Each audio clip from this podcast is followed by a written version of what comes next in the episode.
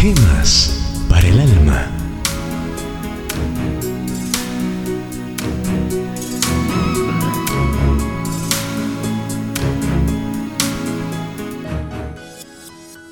Cuando queda solo Dios, ayúdanos, oh Jehová, Dios nuestro, porque nos apoyamos en ti y en tu nombre salimos contra esta multitud. Segunda de Crónicas 14:11. Recuérdale a Dios de su gran responsabilidad. Hay una traducción que lo expresa con estas palabras.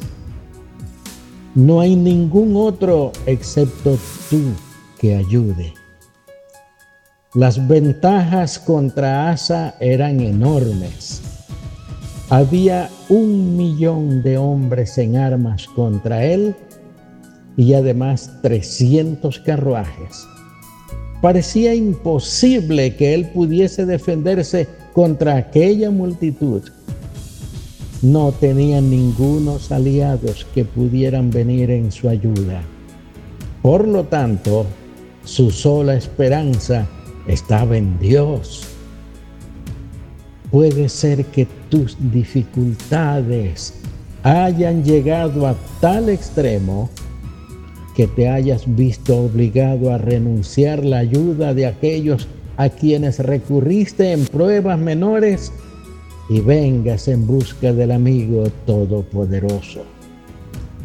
Pon a Dios entre ti y el enemigo. Por la fe de Asa, parece ser que Dios se interpuso entre él y el poder de Sera, su enemigo. Asa no estaba equivocado.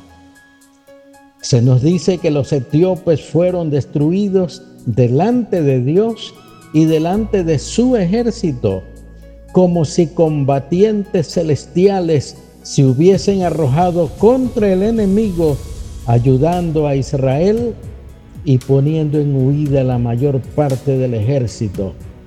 Así que Israel solo tuvo que perseguirlo y recoger los despojos. Nuestro Dios es Jehová de los ejércitos, quien puede en cualquier momento reunir refuerzos inesperados para ayudar a su pueblo, para ayudarte a ti. Cree, cree que Él está entre ti y tu dificultad y lo que a ti puede vencerte huirá delante de él como a las nubes delante del viento fresco. Oremos. Oh Dios Todopoderoso,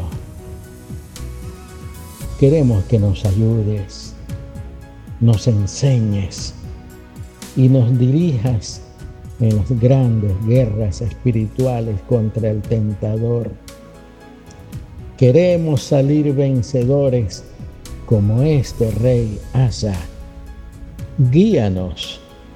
En el nombre de tu Hijo Jesús lo rogamos. Amén.